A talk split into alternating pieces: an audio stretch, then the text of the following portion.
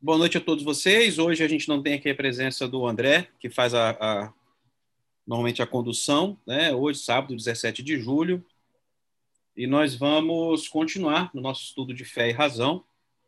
Né? Terminamos uma parte que fala de um personagem importante, que é o Filon de Alexandria, e hoje nós vamos ler um texto sobre o Logos grego e o Logos cristão. Mas é, como reforço ou convite para quem não, não, não, não pegou a parte do, do de Alexandria, a gente vai pedir ao Isaías para fazer um breve resumo né, sobre esse personagem, quem ele foi e a sua importância. Né? E logo depois a gente já segue na, na, na leitura. Boa noite a todos.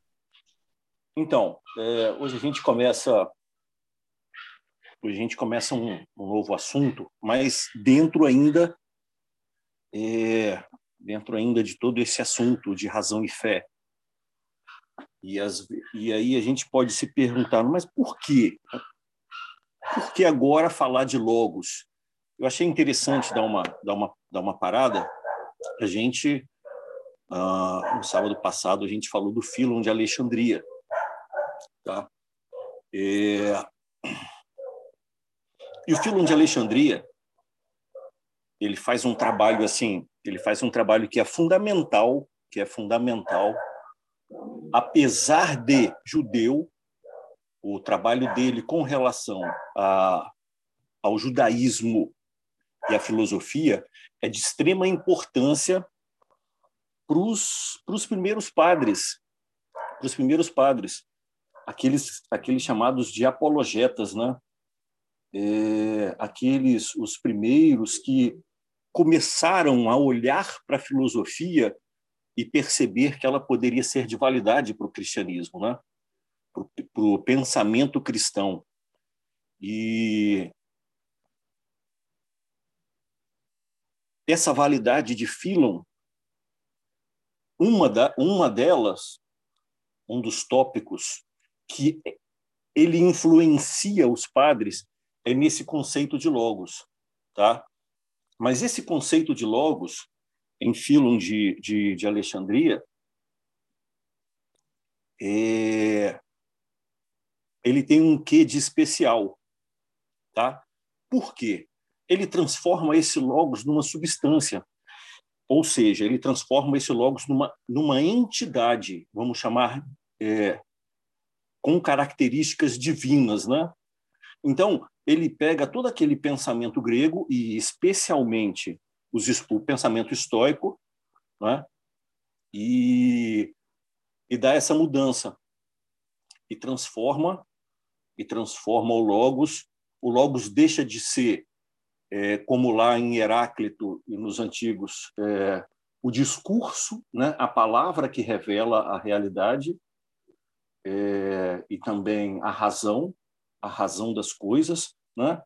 ele deixa de ser isso e, e ele passa a ser é, a razão, mas é uma razão é, com características divinas e é ele está num estágio, vamos dizer, intermediário entre é, o criado, o incriado e o criado, né? Ele não é Deus, porque ele não é incriado, é, e ele não é homem, porque ele não é criado. Então, ele está nesse estágio. É um ser com características divinas que ordena. Né? É... Então, esse pensamento, esse logos de Filon de Alexandria, por isso eu achei interessante essa parada. E aí a gente vai, aí a gente vai dar uma olhada é, esse texto que a gente tá, vai, dar, vai olhar hoje é, ele vai traçar a, é o que eu chamo de a história do Logos, né? desde os gregos, e aí a gente vai olhar também como ele se revela nos padres, né? nos primeiros padres. E aí vem Justino, Clemente e vários outros, né? Atenágoras e vários pensadores, vários pensadores do cristianismo. Então essa é a importância desse olhar. Como que o logos como que o logos deixa de ser palavra que revela a realidade ou razão que revela, a, que pensa e revela a realidade, como ele deixa de ser isso nos gregos, né? e passa tanto é, para Filon de Alexandria, um judeu, e para os primeiros padres do, do, da, do cristianismo, os primeiros pensadores, os primeiros teólogos do cristianismo, ele passa a ser um ser, uma entidade. E, principalmente, no cristianismo, ele vai ser identificado com Cristo. Em alguns pensadores, ele vai ser identificado com Cristo. Tá? Então, essa é a importância desse olhar um pouco mais voltado para essa compreensão. O que, que é o Logos, né? O que seria o Logos? Então, a gente vai dar uma olhada nesse desenrolar da história do Logos, né? Desde Heráclito até os, os padres, os primeiros teólogos, né? Pensadores, que eram filósofos também, né? Lá do cristianismo, passando por Filon também. Então, essa é a importância, tá? Beleza. Bacana, bem legal. Acho que deu para ou reforçar, né? Ou então apresentar para quem não, ter, não tiver pegado. E aí, Edgar, você pode fazer a leitura, então? Vamos lá. A apropriação do conceito de logos. Abordamos a seguir a questão do logos. A fim de entendermos melhor o que representa o logos para o cristianismo, abarcamos três pontos fundamentais: o logos no mundo grego, o logos no pensamento de Filon de Alexandria e o logos nos escritos dos cristãos primitivos. O primeiro caso, num contexto bem anterior ao cristianismo, trata-se de uma reflexão introdutória em que se busca entender o que era o Logos e o que ele representava para os gregos no período clássico. Pois tal ideia, como entendemos, foi basilar para escritores posteriores, tanto cristãos quanto não cristãos. Isto é, as bases para o Logos cristão têm sua origem no pensamento grego, no segundo, busca-se no segundo, busca-se apresentar um desenvolvimento do logos fora do contexto cristão, mas contemporâneo a ele. No terceiro, importa esclarecer a ideia de logos nos autores cristãos. O autor do Evangelho de João foi o primeiro a utilizar o termo logos, identificando-o com o Cristo. Além dele, temos Irineu de Leão, Atenágoras de Atenas, Clemente de Alexandria. E como não podíamos deixar de falar, Justino Mártir. Ele traz-nos uma diferença em relação ao Evangelho de João, que é relevante tratarmos aqui. O logos parcial existente nos poetas gregos. Não podemos, não obstante, alguns pontos perpass, per, perpassam todos eles. Não, desculpa. O logos parcial existente nos poetas gregos. Não obstante, alguns pontos perpassam todos eles, como por, como por exemplo, a pré-existência do logos. Dá para dar uma paradinha aqui, né? Já tem, tem, tem bastante coisa aqui, né? É, e aí eu acho bacana como que essa, essa afirmação de que o Logos vai, vai, vai passando aí lá do mundo grego, vai chegar lá nos padres, né? Mas tem um ponto aqui que, que eu acho que você pudesse comentar um pouco, Isaías. Esse parágrafo aqui, essa linha aqui, né? O autor do Evangelho de João foi o primeiro a utilizar o termo Logos, identificando-o com o Cristo. Se puder fazer um esclarecimento aí para a gente. Exatamente. Vamos lá. É...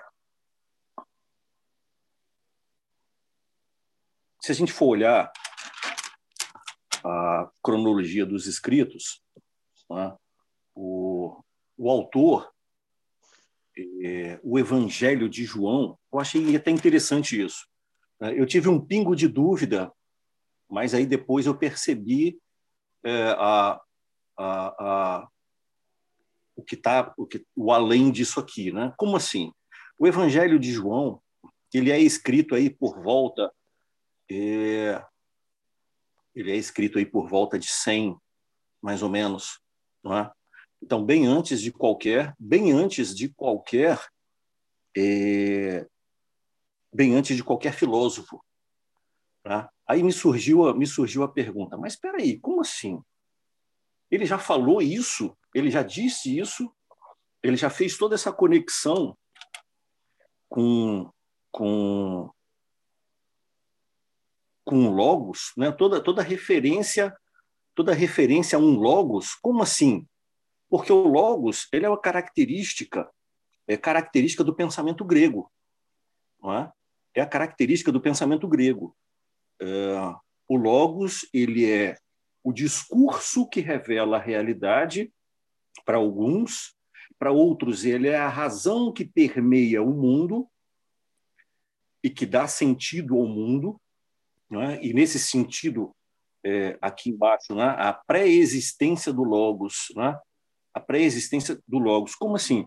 Só é possível eu dizer a realidade, eu falar a realidade, é, e nesse sentido a, reali a realidade ele, ela é, ela se revela como algo que eu possa pensar, se essa realidade já possui um sentido, uma razão intrínseca, não é? Algo que o fundamenta, e esse algo que o fundamenta é o logos. Tá? Então, disso aí vem o aspecto dos estoicos, né, que dão essa característica divina ao logos. Então, quando você vai olhar o Evangelho de João, que ele vai dizer é, é, literalmente, né, no princípio, no princípio era o verbo. Né? No princípio era o verbo. O que, é o verbo? O verbo é logos. Né? Se a gente colocar no grego a língua que foi escrito o evangelho, então eu olho o verbo, eu olho o verbo e percebo que o verbo ele está antes das coisas, ele está no princípio de tudo. Então, no princípio era o Logos, e o Logos estava com Deus, e o Logos era Deus. Não é? Esse é o Evangelho de João.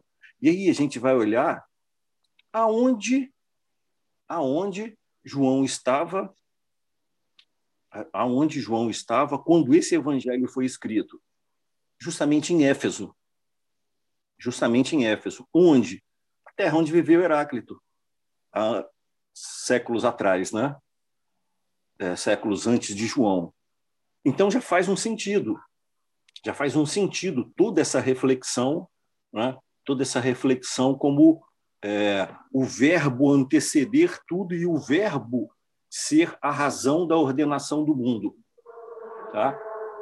Então, é, é justamente esse autor do Evangelho cronologicamente, ele é o primeiro a utilizar justamente esse termo logos.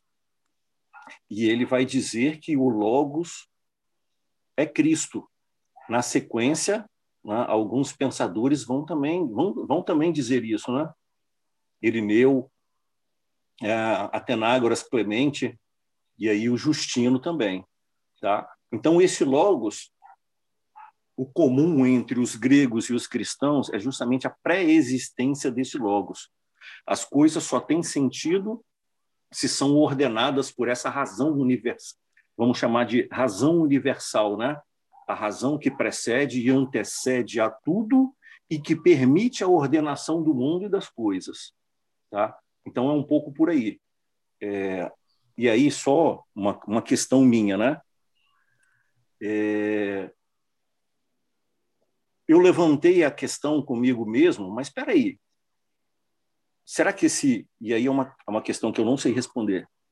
Será que esse, esse evangelho não foi retocado depois, justamente para para para coincidir com esse discurso do logos dos filósofos? Tá? Eu não sei responder. Eu não sei responder isso. Tá bom? Certo. Quando ele fala que o autor do Evangelho de João é o próprio João, não? Dá a impressão, que ele está falando, de que está falando de outra pessoa que não seja João, mas não é isso, não. Né? Existe, existe uma, uma, é, uma dúvida a respeito da autoria desse evangelho. Ah, sim. Existe uma dúvida é, a respeito da autoria desse evangelho, assim como de algumas, de uma ou duas cartas de Paulo, como, por exemplo, a carta aos Hebreus e uma outra carta que eu não lembro qual. A carta aos Hebreus não foi Paulo que escreveu. Certo. E existe também uma dúvida a respeito da autoria desse evangelho. Se foi João mesmo, porque, é, porque lá no passado, lá no começo, assim como também, assim como também, e aí eu vou dar um exemplo do Antigo Testamento, é, o livro de Isaías, na verdade, foram escritos por, por três pessoas. Né? Eles chamam, são, foram três Isaías que escreveram. Tá? Então, muito provavelmente, aqui ocorreu a mesma coisa que muito e aí é a questão que ele coloca, né, o autor do Evangelho, é, lá em Isaías, os outros que escreveram escreveram em nome de Isaías, entende? Em nome de Isaías. Então aqui existe um pouco também essa dúvida, tá? Sobre sobre essa questão do, do, do, da autoria do Evangelho. Tá bom? É, até porque 100 anos depois de Jesus, né, João estaria vivo ainda. Estaria, né? Poderia estar, né? Mas aí, assim, a grande, a grande, a grande questão dessa e a grande novidade disso aí é porque Acho que ele é o único, se não me falha a memória, ele é o único, o único do, dos, dos evangelhos que iguala Cristo ao Logos. Que ah, iguala, Cristo, que iguala Cristo ao Logos. Ele é o único. Não sabia ele é novidade. Oi? Eu não sabia disso, não, que ele era o único. Eu acho que ele é o único dos evangelistas que igualam Cristo ao Logos. Não é? É porque realmente no texto eles não fazem referência a nenhum outro, né? Dá a impressão que é só esse evangelho mesmo. Não, é só ele mesmo. Ele é o único evangelista que iguala Cristo ao Logos. Então, essa é a novidade. Essa Eles é teriam falado. É. Exatamente. Essa é a novidade de, de, de, de João,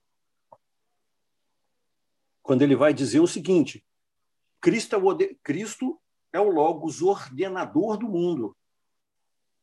Cristo é o Logos ordenador do mundo. E se ele é o Logos, ele é o filho de Deus. Percebe como isso vai, como isso vai soar depois? E aí entra também, aí entra também é, o igualar Cristo a um Deus. O igualar Cristo a um Deus. Se ele é o Logos, ele não é homem, ele não é criado. Então a natureza dele é divina. Percebe o andamento da história? Como depois, sim, sim. como posteriormente entra como a segunda pessoa da divindade, tá? E só lá em 300 ou 400, eu não, não lembro o ano, 325, 375, uma coisa assim, que vai se dar o dogma da, da, da Santíssima Trindade, né, com o Espírito Santo. Mas a, o igualar, o, e por isso é importante, por isso é importante a figura do Logos, o igualar Cristo a um Logos dá a ele essa natureza divina, esse ser não criado. Ele não é um homem, ele não é um, é, ele não foi criado por Deus. Então a natureza dele é também, como os, os, os históricos disseram, é uma natureza divina. E aí entra o pensamento de Filon de Alexandria, tá?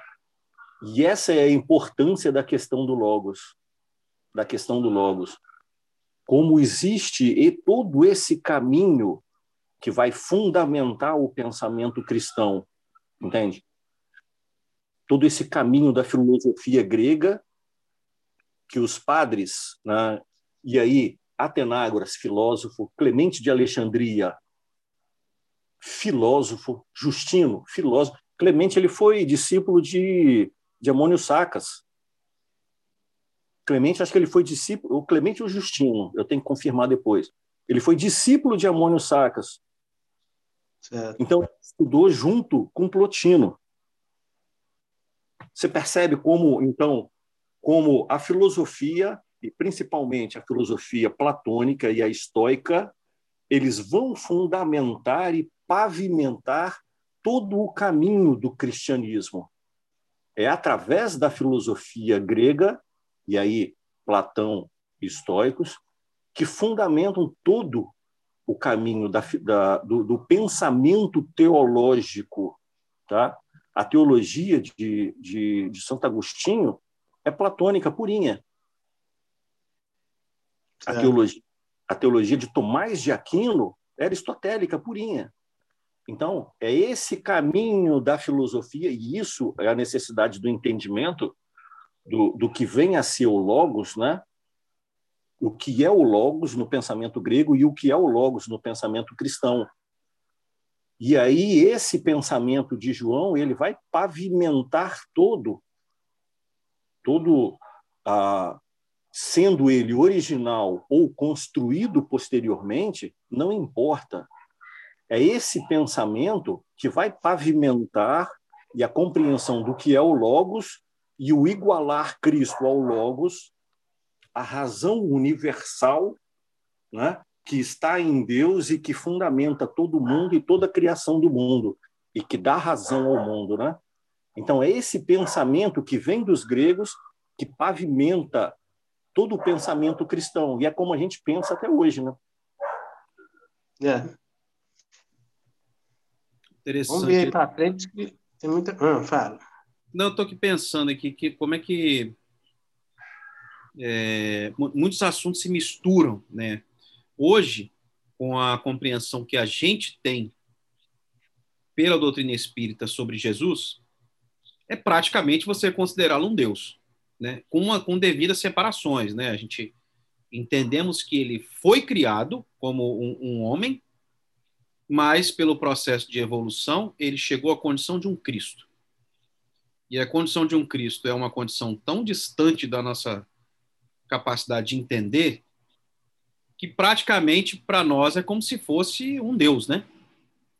E ainda mais com, a, com Emmanuel falando, né, na obra Caminho da Luz, que Jesus é quem, com sua mente organizadora, seu poder mental, junto ao seu grupo ali, ele é quem modela a Terra, né?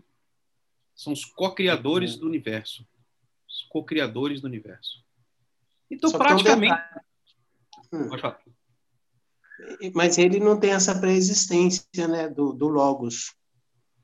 Isso, é. A, a, nossa diferença hoje, né, já alguns séculos depois aí, tá nisso, né? Que está no ponto de que é, hoje nós entendemos que ele, ele evoluiu, mas em um ponto se parece com, com o que está sendo sim, falado, que é essa, essa, essa percepção. Não é Deus, mas é quase um, né? As coisas é, comuns. Né? É, é como se fosse um Deus, né? Porque do jeito que Emmanuel coloca para a gente Cristo, como um, um, um co-criador, aquele que, que com o seu poder mental, ele organiza a Terra, o planeta, né? É um negócio, pô, a gente não consegue nem dimensionar o que, que é isso, né? Mas com uma diferença, hoje nós não entendemos é, é, com, com esse com esse, com, com, esse ponto intermediário, né? Não é necessariamente um homem, também não é incriado e tal. Mas é, é um assunto complexo. Imagina há séculos atrás. Né? Não, com certeza. Vamos... E aí, eu acho que a leitura para frente aí vai ajudar a gente a... E aí, entrando um pouquinho nessa fala, nessa fala do Hugo, é... Platão ele vai se utilizar de uma figura, de uma figura chamada demiurgo. O que é o demiurgo? Demiurgo é esse artesão divino ou o princípio organizador do universo, que sem criar a realidade, né, ele modela e organiza toda a matéria caótica pré-existente, pré-existente, através da imitação de modelos eternos e perfeitos. Então esse, então esse cara ele vai, ele vai, ele não cria, ele não cria a realidade de fato ele vai simplesmente ele tem a capacidade de modelar o que já existe, né? Organizando e dando sentido, dando sentido à matéria. Como? Ele vai se utilizar das ideias. dos, né, das ideias eternas que Platão fala. E essas ideias estão em Deus. Então é esse demiurgo, esse semi, eu nem sei como chamaria, semideus, alguma coisa assim, para não igualá-lo a Deus, né? Então é esse artesão divino, é esse princípio organizador que vai modelar a realidade. Tá? É... Então Platão ele lança a mão dessa ideia de demiurgo, desse ser que organiza né? e que modela a realidade. Ele não cria, mas ele modela a realidade. É, é, um, é, um, é um assunto complexo, né? Se a gente está hoje aqui discutindo isso e tentando entender, você imagina séculos atrás. Exatamente. Sem exatamente. Essa, é, apesar de que a gente tinha mentes brilhantes, né? Mas mesmo assim, hoje a gente pode estudar e comparar, né? Sim. Mas é, grande... é fascinante, é fascinante, né? E a grande questão, se a gente lembrar, isso aqui, isso que a gente está conversando hoje, era propriedade de círculos, vamos chamar esotéricos, né? É. Sim. Não eram todos que entravam na, na, eh, na escola de Platão, não eram, não eram todos que entravam na escola de Aristóteles, nem todos que entravam no estoicismo, muito menos na escola de Amônio Sacas, né? que era um grupo. Mas, mas eu acho que eu acho que essa participação não é nem porque eles não queriam. É, você vê, por exemplo, nós estamos reunidos aqui em três. A gente fica nisso, três, quatro. Alguns é. entram, saem. É, é uma coisa que, né, que nem todos têm essa, esse interesse, né? Interessante. Exatamente. Exatamente. Uma coisa que interessa a poucos. Exato. Pode continuar a leitura? Por favor. O logos no mundo grego. O termo logos é um dos que mais possui definições no vocabulário da língua grega. E por isso, certamente, é uma das palavras mais utilizadas. É mais comumente traduzido como tratado, razão, palavra e verbo. O ponto que nos interessa neste momento é o aspecto filosófico do termo, pois é daí que os autores cristãos vão conhecer e res ressignificar o termo. Afinal de contas, o que é o Logos no pensamento filosófico? Nos primeiros filósofos, também conhecidos como pré-socráticos, anteriores ao primeiro marco da filosofia clássica grega, o filósofo Sócrates, já havia uma preocupação em estender a natureza das coisas, do universo, de entender, desculpa. Tal preocupação se traduz pela pergunta: o que é a physis? Abraão, 2004 tal. Physis é geralmente traduzido. Eu estou lendo certo? É physis que fala? Sim, é isso mesmo. É, é, physis geralmente é traduzido por natureza, mas abarca também a realidade. Não aquela pronta e acabada, mas a que se encontra em movimento e transforma. A que nasce e se desenvolve. O conhecimento da physis implica em entender a origem das coisas, que constituem a realidade. Buscam-se as origens, os princípios ordenadores do cosmos. Esses primeiros filósofos formam o que ficou conhecido como Escola de Mileto, pois é nessa cidade que eles surgiram. São eles Tales, Anaximandro e Anaxímenes. É, cada um deles aponta para um elemento como ordenador do universo. Segundo, segundo Tales, 640 anos antes de Cristo a 562 anos antes de Cristo, é a água. Para Anaximandro, 610 a 547 antes de Cristo, é o eterno apeiron, apeiron que significa indeterminado ou ilimitado.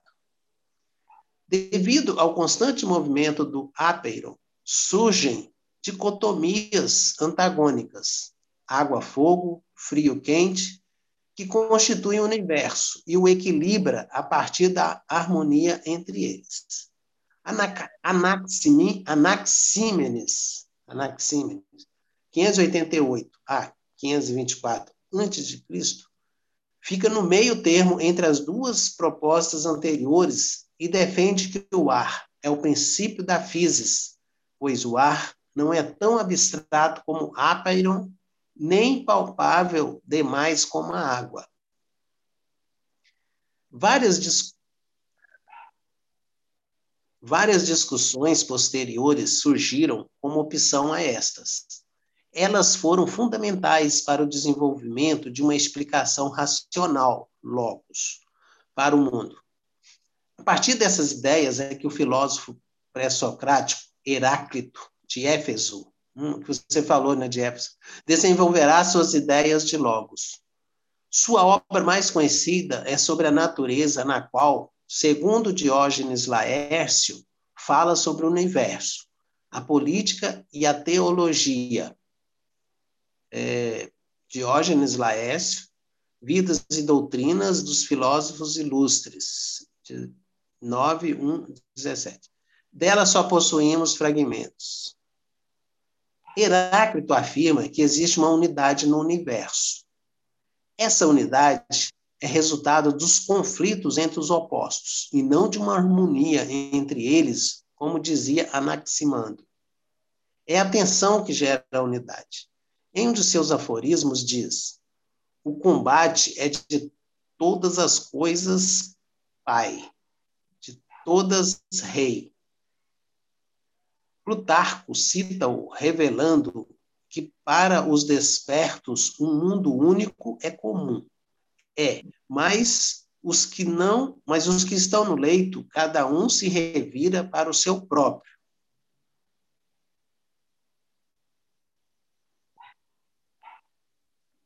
É, eu estou evitando os, os, as citações né, dos livros, acho que não é necessário. E segundo Heráclito, o próprio Logos afirma essa unidade. Não de mim, mas do Logos, tendo ouvido, é sábio homologar tudo é um. Para Heráclito, o Logos é a causa universal do mundo, o ordenador cósmico, o princípio ativo do universo. Alimentam-se todas as leis humanas de uma só, a divina pois domina tão longe quanto quer, e é suficiente para todas as coisas e ainda sobra. Os estoicos se apropriaram da ideia do Logos como razão e princípio ativo do universo, que anima, organiza e guia seu princípio passivo, que é a matéria. Reconhece o Logos como Deus, criador de tudo, ou ainda como o intelecto de Deus, que ordena todas as coisas. Em suma, Heráclito defendeu a ideia de que a origem que comanda e organiza tudo no universo é o Logos. Assim, o Logos já possui características divinas. No estoicismo, o Logos será reconhecido como divino, que controla, movimenta e dá ordem ao caos. No pensamento de Filon de Alexandria e nos autores cristãos, o Logos receberá novas nuances. No primeiro, será entendido como hipóstase. No segundo, como pessoa divina. Vamos dar uma, vamos dar uma paradinha aqui. Beleza. Vamos dar. É... Vamos focar aqui em Heráclito. Tem três interpretações a respeito do pensamento de, do pensamento de Heráclito daqueles que interpretaram o pensamento de Heráclito. E aí é, são três opiniões diversas de do que seria o logos. Qual é o entendimento do logos no, no pensamento de Heráclito? É, a primeira interpretação ela vai entender, é, não vai, é, a primeira interpretação vai ser no sentido literal. Como assim?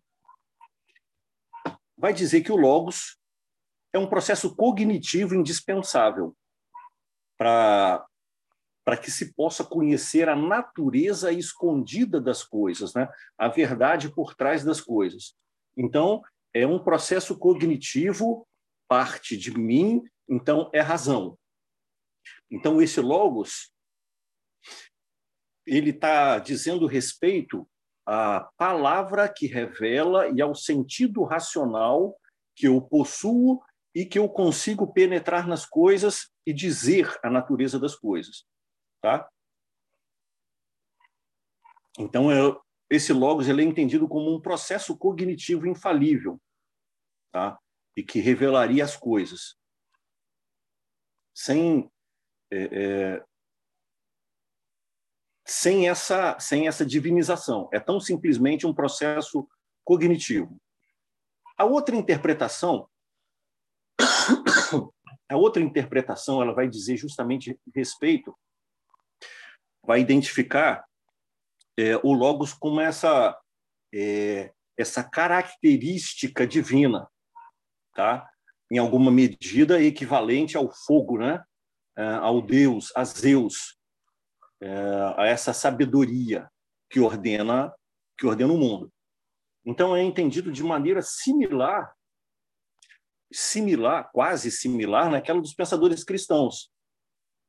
Tá? E é uma entidade, é uma entidade, o Logos é uma entidade, mas com características divinas. Não é divina, possui características divinas. Tá certo? E vem a terceira. É, peraí, só voltando. É, esse, nesse, nesse sentido, o Logos seria aquele que ordena o mundo, ele tem esse caráter ordenador do mundo, né? Então, é mais ou menos como no, no demiurgo, mas não é um demiurgo, é como o demiurgo de Platão. Ele ordena o mundo, esse logos ordena o mundo, mas ele não é, é, é não é divino, ele tem características divinas.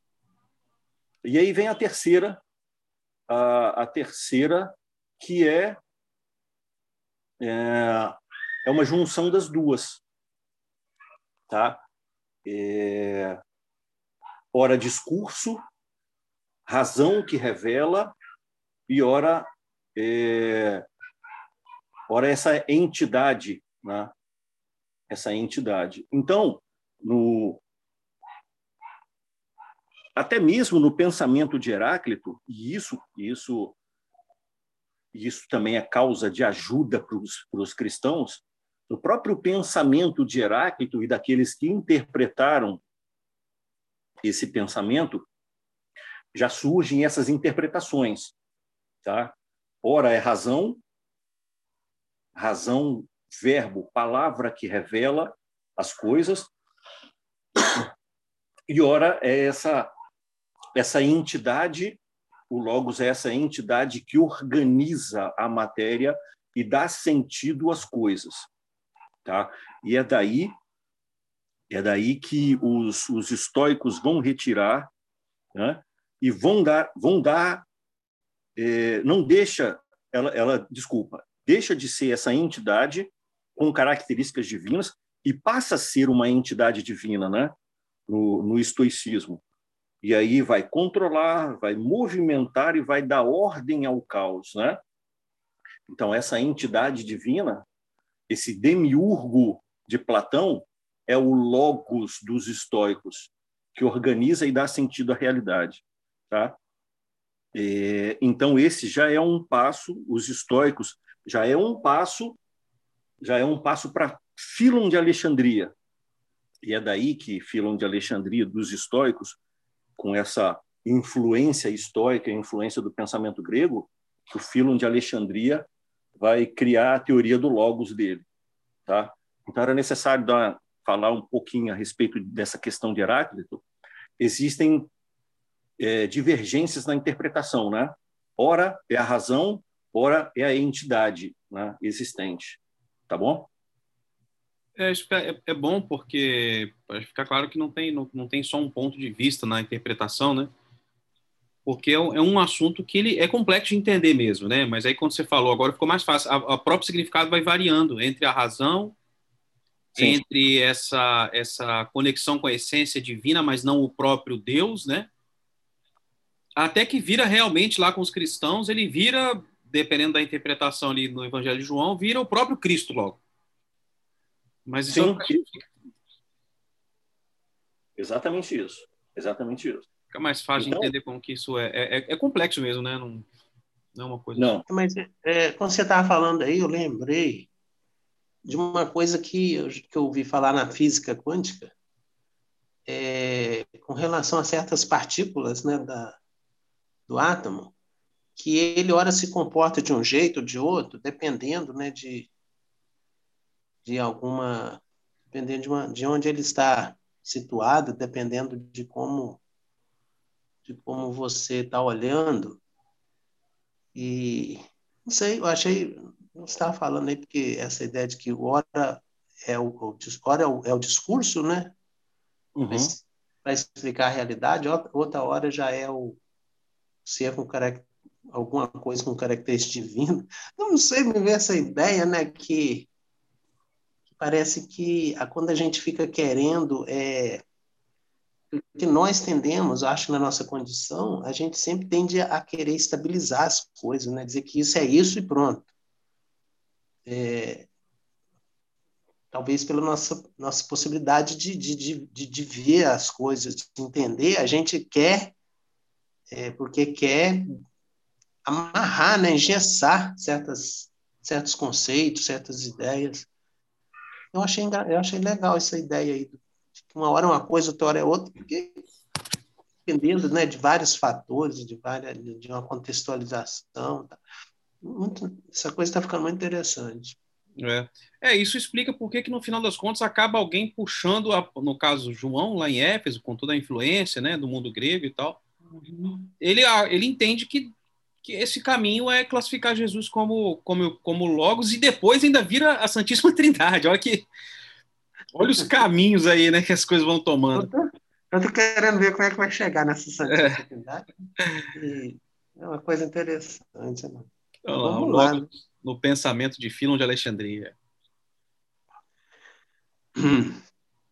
Filon de Alexandria foi um judeu alexandrino que viveu por volta de 20 anos antes de Cristo a 50 depois de Cristo. Portanto, contemporâneo de Jesus e do próprio cristianismo nascente há uma infindável discussão sobre o Logos em Filo. Ah. Porém, o que nos interessa neste trabalho. Oi? Sim. Principalmente no que tange a sua relação com os escritos no Evangelho, João, Nascimento, 2003 e tal. Porém, o que nos interessa neste trabalho são algumas de suas afirmações sobre o Logos, que revelam alguns desdobramentos interessantes em relação ao pensamento heraclitiano. É, eu só queria perguntar uma coisa sobre Heráclito, que eu, agora eu lembrei, eu queria perguntar e tinha esquecido. Ele fala que a harmonia vem da, do conflito, né? É, da tensão. Sim. Exatamente. Eu achei é... isso interessante. Porque a gente é... sempre pensa em harmonia, não existe conflito, não existe e ele fala diferente, né? Como é que é isso? O que, que ele quis dizer com isso? O conflito entre o conflito entre os opostos é que produz o movimento e dá e dá existência às coisas. Não é a harmonia, é a guerra. Esse vai ser um ponto vai ser um ponto em que um pensador cristão não vai concordar com a teoria do logos. A gente vai a gente deve ver isso mais à frente. Uhum. É, porque se a gente fala que Deus criou todas as coisas, a gente, a gente pensa, Deus é harmonia, né? E a harmonia uhum. entre as coisas. Já Heráclito vai falar não. Não é a harmonia que dá que dá origem às coisas, mas é a guerra dos opostos. É através dos contrários que eu dou movimento às coisas. E aí é de Heráclito que, que Hegel que Hegel vai falar sobre é, a dialética, ah, né? que interessante. Só existe síntese porque eu tenho é, tese e antítese. Entendeu? Eu tenho uma tese e tenho uma antitese, aquilo que é contrário à minha tese. Eu tenho uma situação e algo que é contrário a essa situação. E é, é do conflito entre os dois, né? do conflito entre os dois que vai nascer uma terceira realidade e da própria natureza dessa terceira realidade nasce o seu oposto. porque essa é a lei que reina. Essa é a lei que reina na natureza, tá? O conflito dos opostos, tá? Então, o Heráclito ele vai falar justamente isso, não é harmonia, é o conflito dos opostos. É o conflito dos opostos que vai dar movimento à realidade. E isso aí vai desembocá-la aqui em 1800 e alguma coisa no pensamento de Hegel sobre Sim, a dialética. Mas, olha só, você vê que é interessante, porque você olha, observa, por exemplo, o motor. Como é que o motor se movimenta? Não sei se vocês têm essa, essa, essa noção, né? Não, não, não é... tenho. É, eu fiz eletrotécnica né, na escola técnica, e aí eu tenho algumas lembranças. Eu nunca trabalhei exatamente com a, com a minha formação né, técnica. Mas é, o motor, por exemplo, ele, ele se movimenta exatamente por causa dos opostos do magnetismo, né? É, o encontro né, do, dos opostos é que vai gerar o movimento. É, quando eles é, é, a mecânica, né? Ela, ela se baseia nisso. Então é interessante essa ideia, né, de que o movimento é gerado pelo conflito, pelos opostos. Nossa, muito interessante isso. É, a gente, eu, eu acho que isso dá pano para manga, assim, né? Não, não vou estender muito, não, mas é, é, isso tem, tem uma, eu não sei quem afirma isso, mas que a identidade nasce no contraste, né? Ou seja, na medida em que eu tenho é, é, um, uma, uma coisa contrária, eu percebo que aquilo existe. Na medida em que eu tenho a luz, eu percebo o escuro, né? Então a identidade ela nasce no, no, no contraste e o quão importante é a, a própria é, diversidade, né? O quão importante é que não Sim. haja é, uma única via de pensamento, né? Para que possa se. está vendo aí o próprio Logos, a gente só está falando de pessoas, do é. seu significado. Só está falando de pessoas que foram, foram, foram pessoas importantes, né? Desde Heráclito, ou o, os pensadores que vieram depois, até nos, nos pensadores cristãos. Imagina se não fosse essa construção, discorda dali, constrói para cá, joga para cá é, você não constrói, você não faz o crescimento, né? Então, é um assunto que ele tem muitas ramificações, mas até onde nos interessa aqui, bem bacana. Né? Você, você falou em diversidade, é... aí eu, eu volto àquilo que eu falei antes. Com, nós, na nossa condição, a gente quer, a gente quer amarrar as coisas, a gente quer engessar. Uhum. dizer que o certo é só isso, é só aquilo. E, e aí gera né, os preconceitos, as nossas, as nossas intolerâncias né, com, com o diferente, com como é que tudo vai se relacionando, né? Exatamente, exatamente. Parece que o amadurecimento vai, vai consistir mesmo em compreender essa diversidade né, que você falou. Mas vamos lá. Vamos lá, deixa, então, acho que é para cá aqui. Você não quer ler esse rodapé aqui, não? Precisa, não? Ele, ele, é, ele é 32, deixa eu ver, deixa eu ver sobre o que, que ele... Que eu acho que ele se refere a alguma coisa que a gente... Já... Ah, tá, tá falando sobre hipóstase. Né? No primeiro será entendido como hipóstase, está falando no pensamento de Filon de Alexandria, né? E aí, então... Ah, eu ainda não li essa parte, não. Acho que dá para ler, né? Você eu quer posso, que eu leia? Eu posso ler aqui essa parte. Lê lá. Hipóstase carrega aqui o sentido de sujeito individual, substância particular. Diferentemente, no Evangelho de João, temos mais do que isso, o sujeito encarnado. Dax Fonseca. Perdão, gente, entrou uma, perdão, entrou uma ligação aqui. Dax Fonseca Moraes Paz Nascimento explica que, em Philon, um homem não poderia nunca ser considerado Logos. O título de Filho de Deus, referente ao Logos, poderia ser utilizado para se referir ao homem quando este consegue atingir o ponto máximo de sabedoria. Porém, ainda assim, seria considerado como um filho adotivo, ou ainda como filho do Logos, nunca o próprio Logos. É interessante isso aqui, hein? É? Exatamente. Isso aí é motivo de discussão depois para a questão de Cristo ser a uhum. questão da, da, divindade de Cristo. Sim. Vai ter um conflito muito grande depois, e isso vai ser motivo de é, dos concílios que aconteceram, né? dos concílios que aconteceram, Niceia, Constantinopla, Éfeso, é, que vão discutir a natureza de Cristo. Era homem, era Deus, era homem-Deus. O que, que era Cristo? Justamente por causa dessa discussão filosófica de Logos. Então, existe é, toda uma discussão, todo um desenvolvimento de pensamento e conflito de correntes, correntes é, é, religiosas, que vão dizer que Cristo era homem, vão dizer que Cristo era Deus, vão dizer que Cristo era um Deus que se tornou homem, e toda uma discussão que vai, vai acabar é, em conversas de, de concílios. O primeiro foi Niceia, o segundo foi Constantinopla, o terceiro concílio foi Éfeso. É, e aí vai, Calcedônia e, e outros. Mas a grande importância disso é justamente isso aqui. O Logos não é nascido, o Logos não é criado. Logo, o homem que é criado não pode ser um Logos. Se Cristo nasceu e foi criado, como ele seria o Logos? Percebe a discussão? Sim. Sim. Se Cristo é o homem, como ele é filho de Deus e como ele é o Logos? Então existe, por isso que, por isso que é, me surgiu a questão tão simplesmente como uma dúvida da, da datação do Evangelho de João, porque existe todo um caminho do pensamento filosófico teológico que vai desembocar nessa questão de Cristo como Logos. Todo esse caminho, toda essa reflexão de do Logos como incriado e do homem como criado, e da diferença dos dois. Então, como um homem pode ser igualado a um Logos? O Logos está em Deus, ele não é criado. Tá?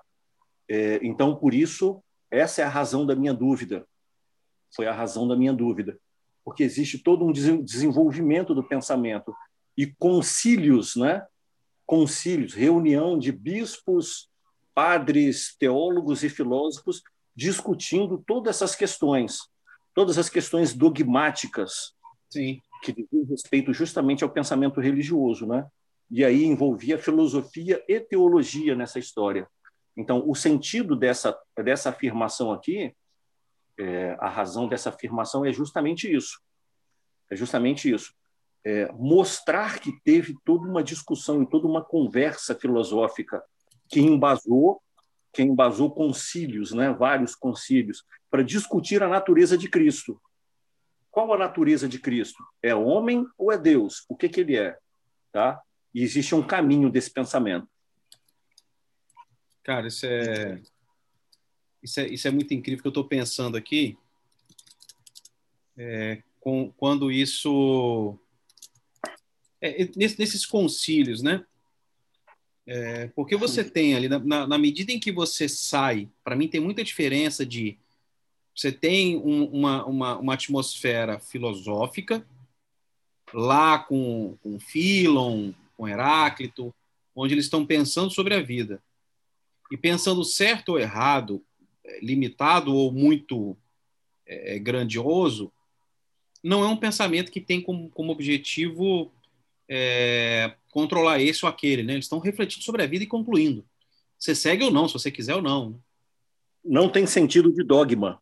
É, não tem sentido de dogma, exatamente. Agora, quando você junta uma série de pessoas que coordenam uma organização, que tem por fim se desenvolver, que tem por.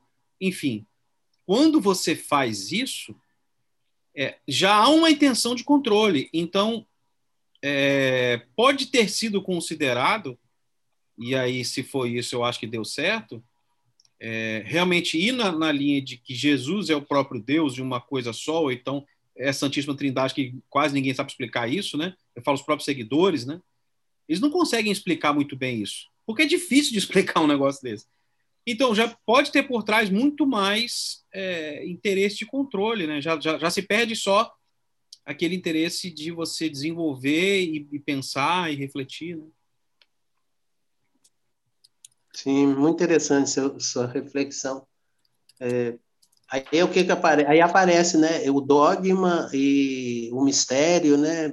Porque eles acabam tendo que resolver certos problemas, né, vamos dizer assim, para explicar certas coisas. E aí eles eles criam, né? Aí vem essa ideia do dogma, do, não, isso aí é mistério, né? Você. É, é. Interessante, muito interessante. É porque até pode falar, Zé. Não, não, não, pode, pode falar, Hugo, pode completar aí. Tá, vou, vou ser breve aqui para você poder falar também. É, até, acho que até em João aqui, no Evangelho de João, pelo menos, né, da dúvida da autoria, mas até no Evangelho de João, é, João ele, ele, não tinha uma igreja construída, como Sim. já é o caso lá do, dos concílios. Já havia uma organização com, com objetivo, com, com valores. O João ainda era uma descrição, então ainda aqui eu acho que a gente tinha é, essa, essa, essa, essa talvez dogmático ou não, mas tinha um pouco dessa liberdade. Depois isso já vira organização aí se perde, na minha visão. Fala, Isaías. Justamente, é, é, é, justamente esse, esse, esse é o objetivo da nossa visão nessa, nessa, nesse passar da história do Logos, né? Essa visão sobre a história do Logos é justamente suscitar essas coisas, essas contradições, é, daquilo que a maioria a maioria das pessoas pensam, não é? Essa crença arraigada nos nossos, não vou nem falar no nosso pensamento, mas essa crença arraigada nos nossos sentimentos, não é? É, norteiam a nossa vida, norteiam o nosso pensamento e a gente não consegue refletir sobre isso. A gente não consegue ter um olhar um pouco mais afastado sobre isso, né? Uma leitura mais afastada sobre sobre, sobre essas coisas. Aquilo que é dogma, que se tornou dogma, mas que antes era uma conversa, um diálogo, uma discussão sobre a realidade das coisas. Tá? Então, é justamente aí a gente pode entender e perceber um pouquinho é, que a discussão entre fé e razão, a conversa entre a fé e a razão, ela nunca foi tranquila né? Uhum. Principalmente no ambiente cristão, principalmente no ambiente cristão, a conversa entre a fé e a razão nunca foi uma conversa tranquila. Nos gregos era, nos gregos era uma discussão, era uma conversa, era um olhar sobre a realidade. É, apesar de Aristóteles ser discípulo de Platão, ele era completamente contrário a Platão, mas ele respeitava o, o, o professor mas Sim. tinha pensamento próprio. Essa era a natureza da discussão e da conversa na filosofia grega, tá? Então a razão, ela, a razão, ela andava é, às vezes de mão dada, às vezes brigava com a fé no pensamento grego, mas sempre uma conversa, percebe? E, e aí quando a gente olha o pensamento quando a gente olha o pensamento cristão, ele toma sentido de dogma. Isso. Toma sentido de crença que você não pode duvidar disso.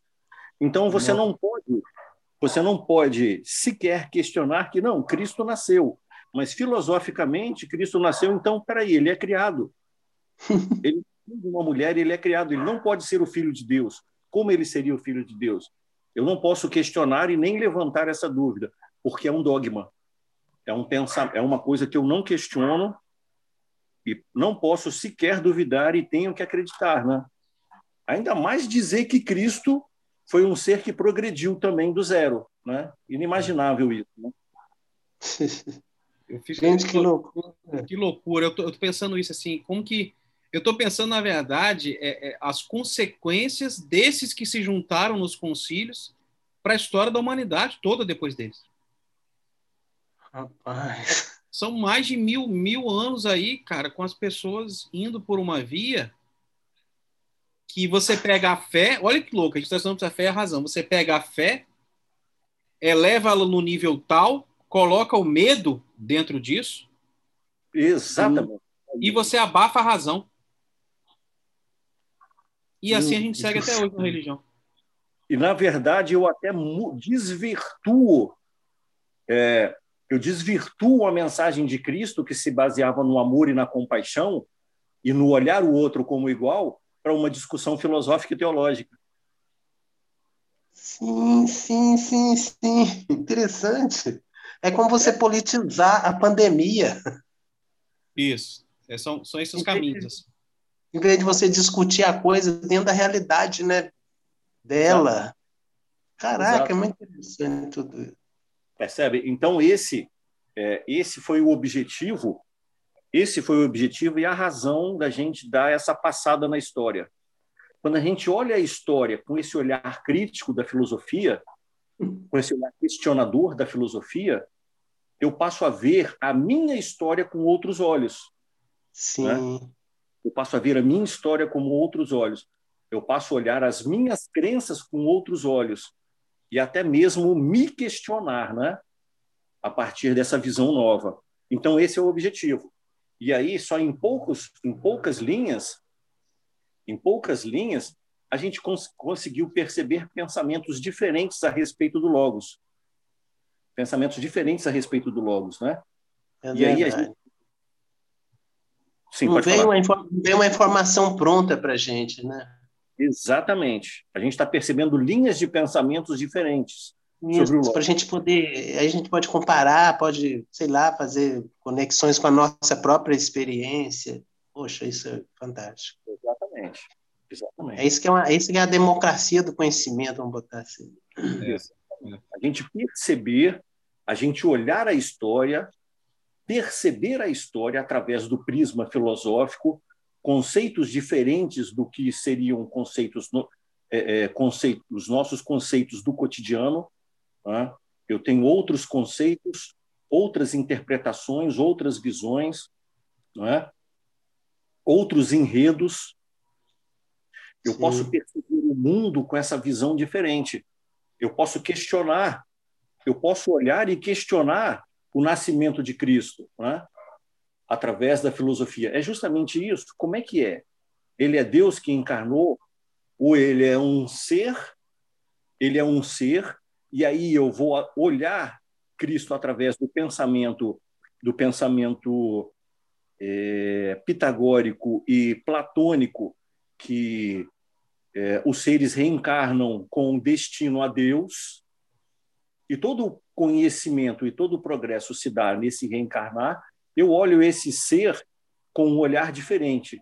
Ele é um ser que conhece, assim como Sócrates, ele é um ser que conhece, ele é um ser que sabe, né?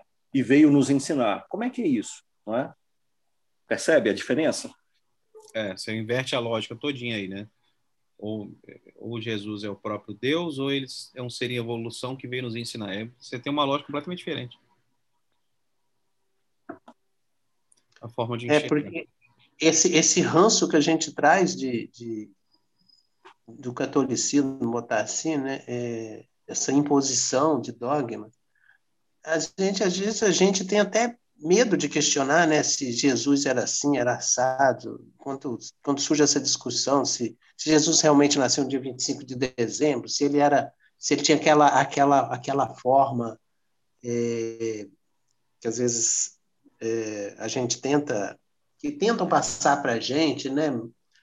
Você pensar que ele nasceu num, num lugar, né, que, é, que as características físicas das pessoas não é essa que às vezes eles tentam impor para a gente, mas até para discutir essas questões a gente às vezes se sente assim, meio, meio, meio preocupado, né, culpado, com culpa, né? Ai meu Deus, será que eu tô?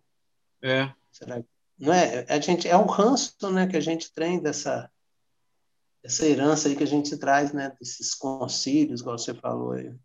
Muito, muito interessante isso tudo. O Sim, dogma, de alguma forma, o dogma, de alguma forma, está instalado dentro da gente, igual você falou, ah. não é uma questão de pensamento, é uma questão de sentimento mesmo, né? Exatamente, Nossa. exatamente. É justamente isso aí. Isso aí, isso que a gente está fazendo, né, a gente poder discutir isso, é uma forma da gente estar tá se libertando um pouco disso. Né? Sim.